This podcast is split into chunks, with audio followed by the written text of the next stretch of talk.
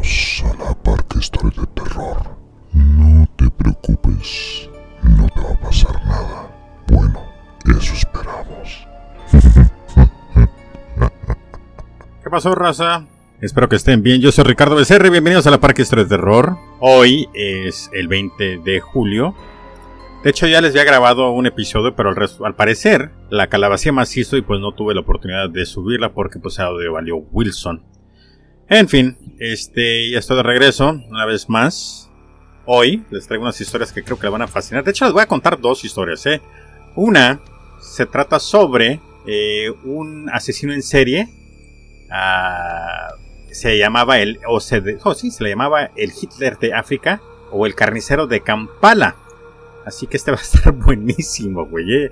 Impresionante lo que la pinche raza hace, los pinches locos.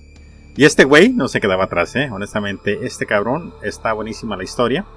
Ah, este, eh, esta historia en sí la encontré en ah, Diario de, eh, de un asesino, es un grupo de Facebook.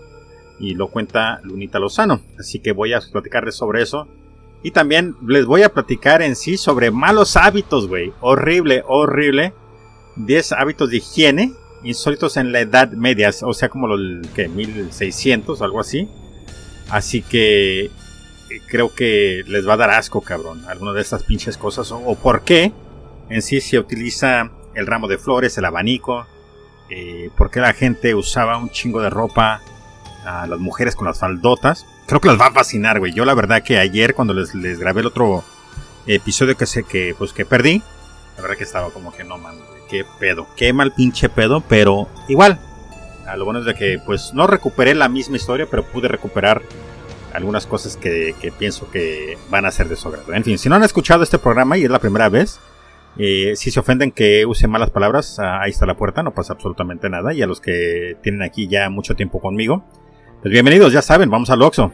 Si la viejita de la caja registradora se pone de malas, pues le volamos los pinches sesos y chingue su madre, ya son mis cómplices, ¿verdad? Ya tenía un putero que no decía eso, güey. En fin. Comenzamos primero con. ¿Qué les parece? Comenzamos primero con el diario de un asesino.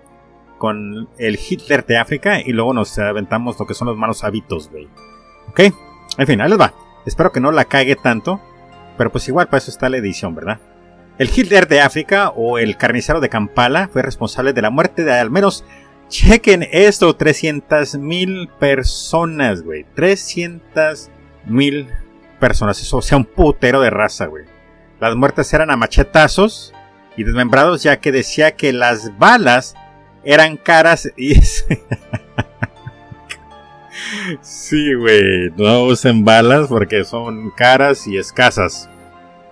Les metía pañuelos en la garganta hasta casi ahogarlos. Los sometía a castigos inhumanos les amputaba los, los órganos sexuales. Hijo de su puta madre. Los sometía a castigos. Ah, perdón, ya había leído. Entre los muertos estaban dos de sus esposas. Acusadas de infidelidad. Me imagino que este güey no era un santo, el hijo de la chingada. Pero sí, güey. ¿Sabes que nunca me he explicado eso? Nunca he entendido eso. De que tú puedes andar de cabrón. Pero si tu vieja te llega a poner el cuerno, güey. Es una vil puta o, o cómo se atreve a hacer ese tipo de cosas, me explico. Así que si andas de cabrón, güey, y te ponen el cuerno, déjate de mamadas, güey, te lo mereces, hijo la chingada. Igual, tú también, bien. Si andas de cabrona y te ponen el cuerpo, pues no pasa nada. En fin, nomás sigan adelante y suéltense a la verga y ya. Bye, adiós, peace, sayonara. Tuvo cinco esposas, incontable número de amantes, los cuales tuvo más de 40 hijos las mutiló a sus esposas y cosió sus extremidades al revés y les puso de ejemplo para que todo aquel que estuviera en su contra lo viera. A otra la mató porque había abortado, mandó que le cortaran las extremidades y lanzada a los cocodrilos. Vergas. Bueno, pues lo mínimo ya estaba muerta, ya, ya que te lanzaran los cocodrilos, está cabrón. Que te mandaran a los cocodrilos si estuvieras en. Sí, viva, pues estuviera cabroncísimo, ¿verdad? Sus ejecuciones. Bueno, me interrumpieron, pero no pasó absolutamente nada. Creo que me quedé que las mutiló y cosió sus extremidades al revés y los puso de ejemplo para que todo aquel que estuviera en su contra, y era lo cabrón que era, al otro la mató porque la había abortado, ya había platicado eso también. Mandó que le cortaran las extremidades y lanzadas a los cocodrilos. Ah, sí, ¿verdad? Que pues a fin de cuentas pues ya estaban muertos. Sus ejecuciones eran mostradas en directo por televisión. No mames, güey, imagínate, güey. y ahora a continuación la ejecución de las esposas de este güey. Acusado también canibalismo, eh, se jactaba de que había comido carne y beceras humanas, aunque para su gusto eran muy saladas. Hijo de su pinche madre. Pues no le pongas tanta sal, imbécil. El señor medía una altura de 1.95 y un peso de 110 kilogramos, o sea, pesaba como 250 libras. Era un campeón del boxeo. Vergas, casi parece, parecía a mí, güey. Obtuvo el título de peso pesado de su país, título que tuvo de 1951 a 1959. Fue un gran admirador de Hitler y en varias ocasiones se lamentó de que no hubiera eh, exterminado a todos los judíos. Qué cabrón. Cuando llegó al poder, todo extranjero fue expulsado de Uganda y obligados a vender sus negocios a ciudadanos en cantidades muy eh, por debajo de su valor real. Acusado también de dar de comer a los cocodrilos los cuerpos de sus opositores le gustaba mirar a la gente en público. Tengo en mente a alguien, pero no voy a entrar a la política en este momento. Su ministro de Justicia llegó a contradecirle públicamente después de ser sometido a una fuerte reprimienda por televisión y una... Ese pinche y una tortura despiadada se eh, convirtió en el plato fuerte de un banquete que se ofreció en el palacio. Se consideraba una máquina sexual, güey, sí, como todo muy buen dictador era el mejor. Imagínate, güey, pues qué vergas iban a decir las viejas, güey. Como que después de 30 segundos, sí me vine, eres el, lo máximo. Si no, pues cuello, güey, a los cocodrilos a la verga. Entonces se consideraba una máquina sexual. En una ocasión, un reportero le preguntó que cuántos hijos tenía, a lo que respondió que había perdido la cuenta, pero que le habían avisado esa mañana de que uno de sus hijos estaba por nacer. Ay, hijo de su puta madre. Ah, y que no sabía qué sexo era. Así que si era niño o niña. En una carta digna a la reina Isabel de Inglaterra, le consideraba su amiga y se refería a ella como Liz, diciéndole deberías de venir a Uganda si quieres conocer a un hombre de verdad. Clásico, tipo, ¿cómo se clásico? Patán. hijo de su puta madre. Me da risa, güey, pero qué mal pedo que este hijo de su puta madre existiera, güey, la verdad se presentaba en Inglaterra sin avisar, güey, como todo un... Qué, qué mal pedo, güey, honestamente. Odio ese tipo de gente, güey. De que sí, la primera vez no, pasa nada, que la segunda como que ya incomoda, la tercera te quedas como que vergas. Habla antes de venir. No estoy aquí para, para, para entretenerte, imbécil. No soy tu payaso. Eh, quiso comprar armas al ejército británico y fue rotundamente rechazado su petición. Se hacía llamar también el último rey de Escocia. de güey de Uganda y se llamaba el último rey de Escocia, güey. Ya ni la chinga. Se ponía medallas de guerras en las que no había participado. Sí, güey, como el imbécil que está ahorita en la Casa Blanca, que chingue esa reputísima madre. Mandó a ejecutar a seis actores ugandeses, güey. Ah, incluyendo el director de Teatro Nacional, solo porque no le gustó la puta obra. Como que, ¿sabes qué, güey? Si voy a gastar mi dinero en estas pendejadas, mejor mínimo que sea de acción, no se tráeme a Rambo, en estas chingaderas cultas. Le ha de haber presentado, no sé, güey, una obra de Hamlet o algo así. dijo, ¿qué es esta mamada, güey? De gente de mamadas. Su final llegó cuando el ejército de Tanzania llegó a Uganda para liberar al pueblo, que ya había tenido suficiente de este bufón de la política. Dejó detrás de sí un regadero de sangre. En los refrigerados del palacio aparecían las cabezas cortadas de algunos de sus adversarios. Se descubrió también eh, junto a uno de sus villas, un campo de detención y exterminó cuyos prisioneros había sobrevivido quitándole la carne a los huesos de los muertos. Tras unos días, el paradero desconocido de Idi Amin huyó primero a Libia y luego a Irak para acabar en Arabia Saudita, hasta su muerte en el año 2003, forrado de dinero y sin haber sido juzgado y condenado por sus crímenes. ¡Qué vergas! Este hijo su puta madre no pagó por nada. ¡Qué mal pinche pedo! Que, estos países no lo mandaron a chingar su madre, pero pues igual, güey, la corrupción está cabroncísima, güey. Está como cuando Hugo Chávez llegó a México y el imbécil de López Obrador con brazos abiertos, güey. Y todo el mundo pagando con sus impuestos y estos imbéciles está como que jijiji, jajaja. Que chingue su madre también López Obrador, güey. Cuidado con ese puto también. Ese güey también, cuidado, cabrón. Quiere entrarle a eso de la dictadura y poco a poco está normalizando la política jodida que traen sus imbéciles. El carnicero de Kampala, el Hitler africano, Big Daddy también como se le llegó a conocer, el presidente caníbal, güey. Esos son algunos de los rótulos que el dictador Idam Amin Dada cosechó durante sus los ocho años de gobierno con mano de hierro en Uganda. Así que este hijo es su reputísima madre, el general Ida Amida Dada, que no participó en ninguna puta guerra, pero si lo buscan, está decorado con un chingo de medallas como si el imbécil hubiera sido un gran guerrero o un gran soldado. Que chingue su madre este reputísima verga madre. Bueno, que chingue su reputísima verga madre el dictador Idi Amin Dada. Bueno, en fin, ahora vamos a brincar algunas uh, otra historia. En sí es sobre algunas de las cosas o algunas de las modales de la Edad Media. El baño, ¿ok? Preparen para vomitar, güey. En realidad, darse una ducha no era algo que se hacía con frecuencia. Eh, los baños estaban reservados para la nobleza. Existían baños públicos, pero eran mal vistos, sobre todo por la iglesia, obvio. Me imagino que los parecitos iban y ahí se la pasaban los hijos de su puta madre, que consideraban que se usaban para tapar casas de cita. Y bueno, pues sí, en sí tenían razón, pero me imagino que ellos también lo usaban. Las mujeres, güey, Ahí van, cabrón, ¿eh? Escuchen esto. Eh, todos hemos visto la gran, gran, gran cantidad de ropa que llevaban las mujeres en la Edad Media. Pues ir al baño. Hijo de su puta madre, güey. Qué fe, güey. Pues ir al baño era obviamente algo muy complicado, por lo cual existe la leyenda de que hacían sus necesidades sin quitarse la ropa, güey. Y que a menudo el enjuague bucal era su propia orina. Eso sí no lo creo, pero eso sí, pero sí creo de que estando allí, güey, para tapar el mal olor, güey, por eso usaban tanto puto. Oh, imagínate, güey, estás sentada, güey, en tu propia pinche caca, güey. No es como que. No es como que tenías una bolsita donde podías echar la caca. Ay, no seas mamón, cabrón. Así que. Por eso se usaba la cantidad obscena de, de, de, vestidos esta gente. Los abanicos, güey. Seguro has pensado que estos artefactos eran usados para disminuir el calor. Y sí, pero también eran útiles para mitigar el mal olor de la ropa sucia de las chicas. Imagina, verga, si no se bañaban ellos, menos la puta pinche ropa. Dicen también que se usaban los abanicos para quitarse las putas moscas de encima, güey.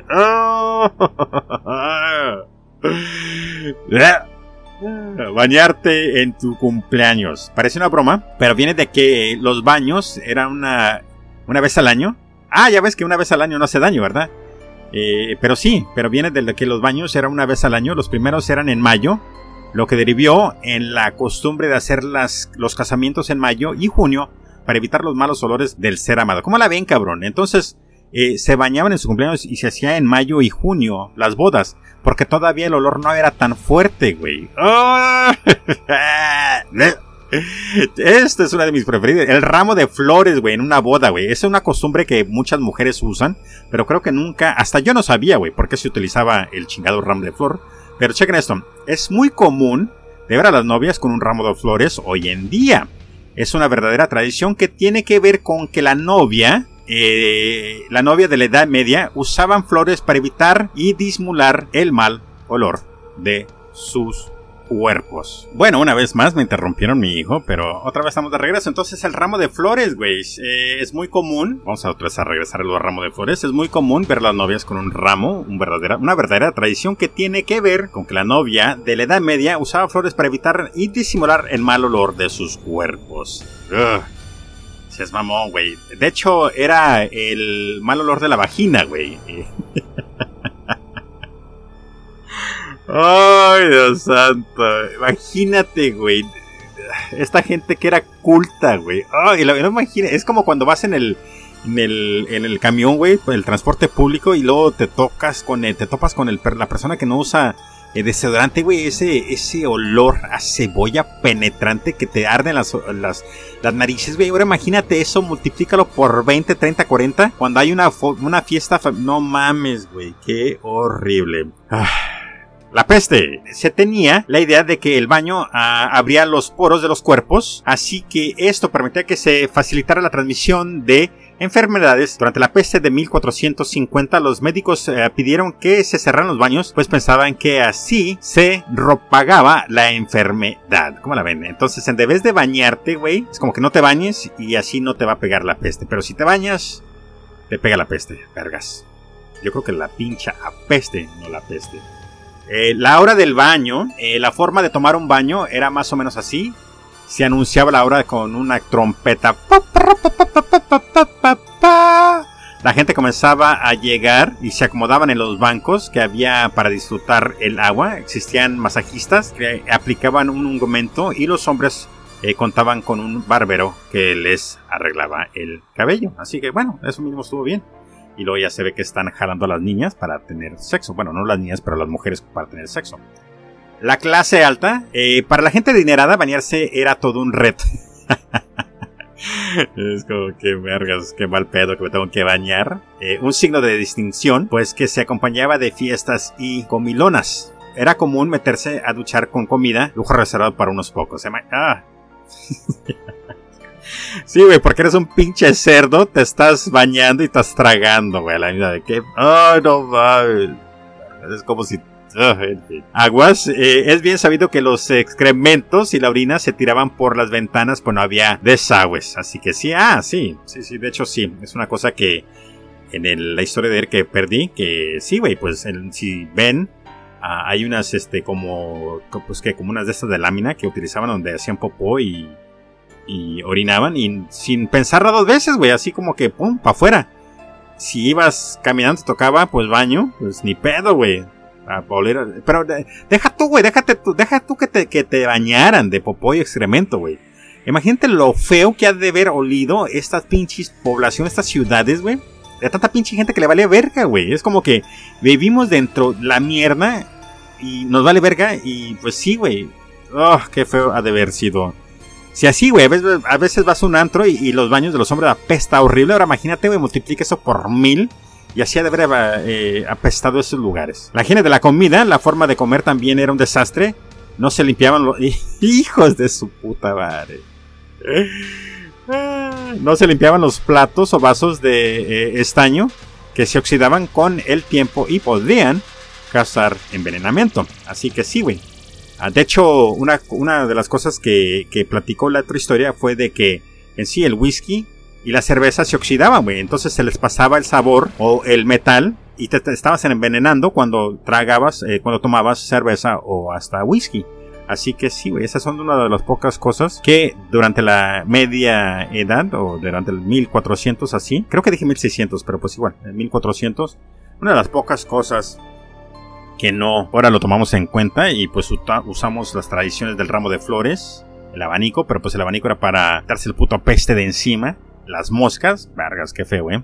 En fin, pero el más curada, pero para mí, fue el ramo de flores que era para ocultar el mal aliento.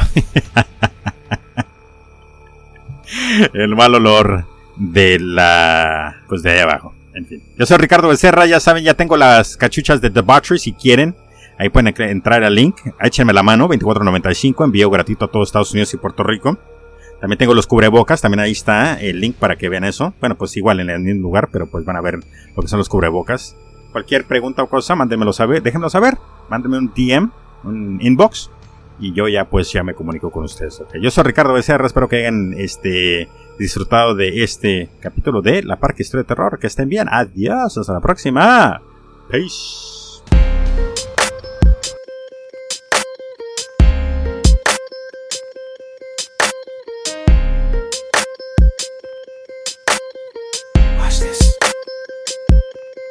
Are my confessions. Just when I thought I said all I can say, my chick on the side says she got one on the way. These are my confessions. Man, I'm thrown and I don't know what to do.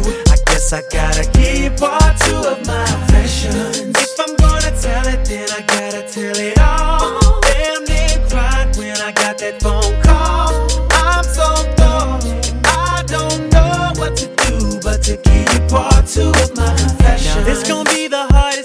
Think I ever had to do. Got me talking to myself, asking how I'm gonna tell you. About that chick on part one, I told y'all I was creeping with, creeping with. Says she's three months pregnant and she's keeping it. The first thing that came to mind was you. Second thing was, how do I know if it's mine and is it true? Third thing was me wishing that I never did what I did. How I ain't ready for no kid and bye bye to a relationship. These are my confessions. Just when oh, I thought I said all oh, I could say, my shit chick on the side. Yeah. She got one These on the are my, my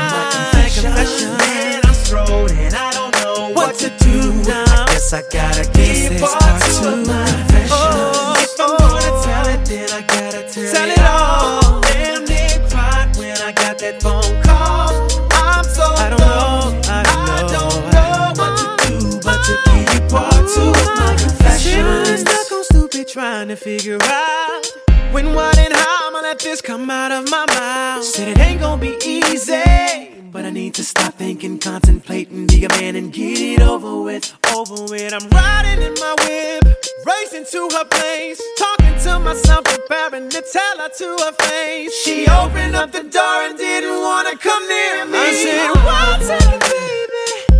Please hear me. my confession. Just when I thought I said all I can say, my chick on the side, she got